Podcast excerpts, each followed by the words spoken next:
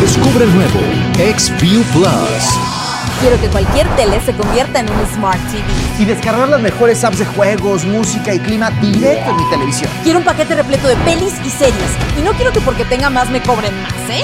Amo Plus. Plus es el nuevo fashion. Y agrégale también los últimos estrenos en renta.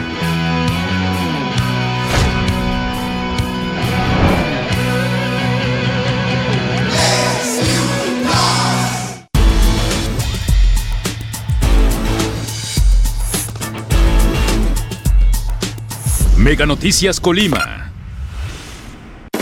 A continuación, en Mega Noticias.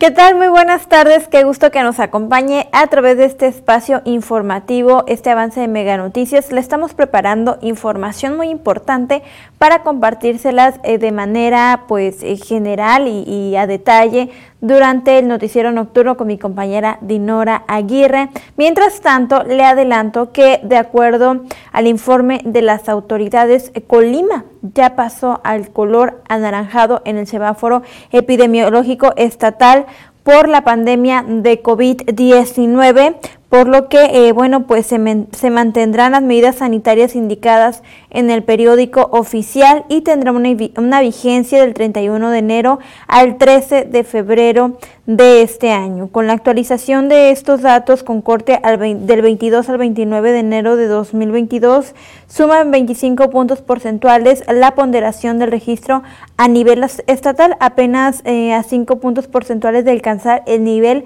de riesgo máximo, que sería el color rojo.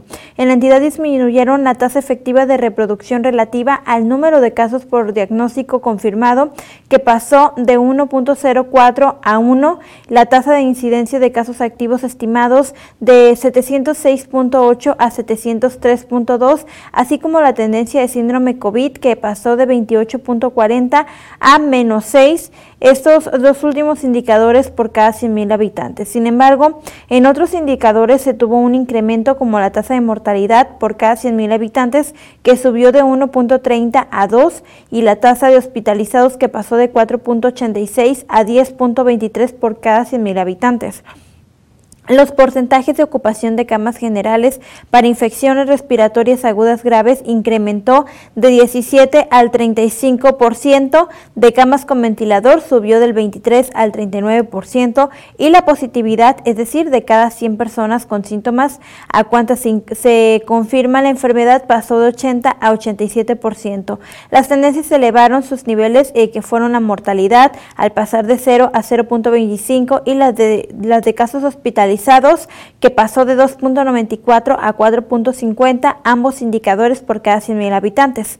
Por lo anterior, la dependencia estatal recordó a establecimientos públicos y privados tomar todas las consideraciones sanitarias de aforos al 30% y respetar los horarios establecidos ante el ayuntamiento de su licencia sanitaria. Pidió también a la población abstenerse de participar en aglomeraciones, esto es muy importante, incrementar el lavado de manos con agua y jabón o gel alcoholado, el uso correcto de cubrebocas, desinfección de espacios y objetos, distancia de dos metros entre personas, preferir espacios ventilados y aplicarse la vacuna contra COVID-19, pero sobre todo esta parte de la participación en aglomeraciones. También es muy importante que las autoridades sean congruentes porque piden a la población no acudir a estos eventos multitudinarios mientras que se está permitiendo pues la realización de eventos masivos. Realmente pues es una incongruencia si, eh, si llamas a la población a que se cuide mientras estás permitiendo este tipo de eventos. Pues aquí está esta situación y con respecto al tema, bueno pues este domingo se registraron 169 casos nuevos y un deceso por COVID-19 en el estado de Colima. Con ello, pues ya se acumulan 42.994 positivos y 2.245 decesos acumulados durante esta pandemia. Y bueno, pues esta la defunción ocurrió en un hombre mayor de 65 años de edad que estaba hospitalizado grave y era originario del municipio de Cuauhtémoc. Eh, de, del total de las personas que se contagiaron, 89 son mujeres y 80 em, son hombres y bueno, en esta jornada se registraron dos casos foráneos en un hombre y una mujer de, de, entre 30 y 40 años de edad que están recibiendo atención ambulatoria y son registrados en su lugar de origen. Así está la situación con respecto al tema de la pandemia. Pero mire, por otro lado, eh, bueno, pues el pasado, la semana pasada, eh, uno de los diputados locales, el diputado eh, Roberto eh, de la Mora, el, diputado Chapula, Roberto Chapula de la Mora, bueno, pues hizo un comentario eh, pues un tanto discriminatorio y bueno, esto generó pues eh, la inconformidad de la comunidad LGTBT Cumas y bueno, pues esta, esta situación pues ocasionó que hoy se llevará a cabo un evento. Mi compañero Manuel Pozos tiene todos los detalles. Manuel, muy buenas tardes. ¿Qué tal, Karina? Muy buenas tardes. Te saludo con mucho gusto y, por supuesto, también a todo nuestro auditorio. Efectivamente, hoy por la mañana, eh, justo antes de iniciar este, la sesión solemne en el Congreso del Estado, pues apenas podemos decir que 10 integrantes de la comunidad LGBTIQ y más, pues se realizaron una protesta. En este caso, se realizó un evento que se denominaron el Besotón en, la puerta principal del, del, Congreso local, en este caso para exigir una disculpa a, pública al diputado Roberto Chapula de, de la Mora, precisamente por esos comentarios discriminatorios que realizó precisamente la semana pasada, justo cuando hacía uso de la tribuna este, del, ahí del Pleno del Congreso del Estado.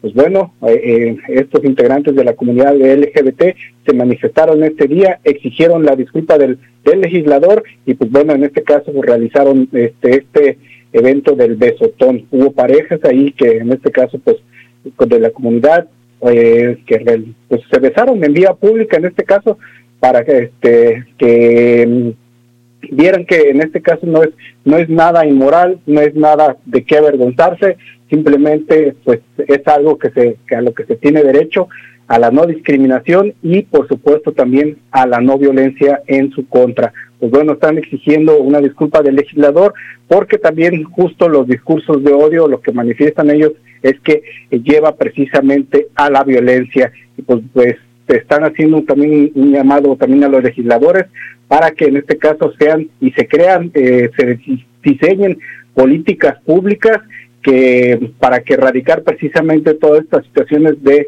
de violencia y de crímenes de odio.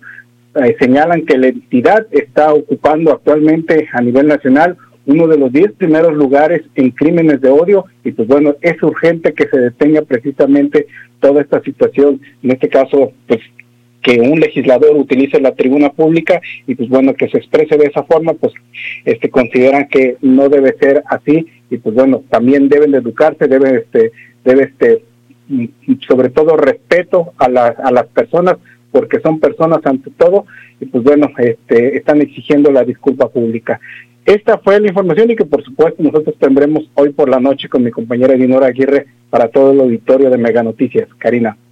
Así es, Manuel, muchas gracias. Gracias, buenas tardes. Muy buenas tardes. Y esta noche también les, ya le estamos preparando la información porque, bueno, pues de acuerdo con especialistas en la materia, del recurso que reciben eh, los ayuntamientos, al menos el 85%, se va en el tema del pago de salarios a los trabajadores y, bueno, pues una mínima parte se va al tema de la obra pública. Esto pues afecta directamente a la población. Todos los detalles recuerde que puede consultarlos a las 8 de la noche con mi compañera Dinora Aguirre. Tenga usted muy buena tarde y muy buen provecho. Megacable presenta Smart Security, el sistema de seguridad para tu hogar con cámaras, alarmas y sensores desde 450 pesos al mes, con seguro de robo e incendio incluidos. Vive con tranquilidad con las herramientas de seguridad accesible de Megacable. Seguro te comunicas.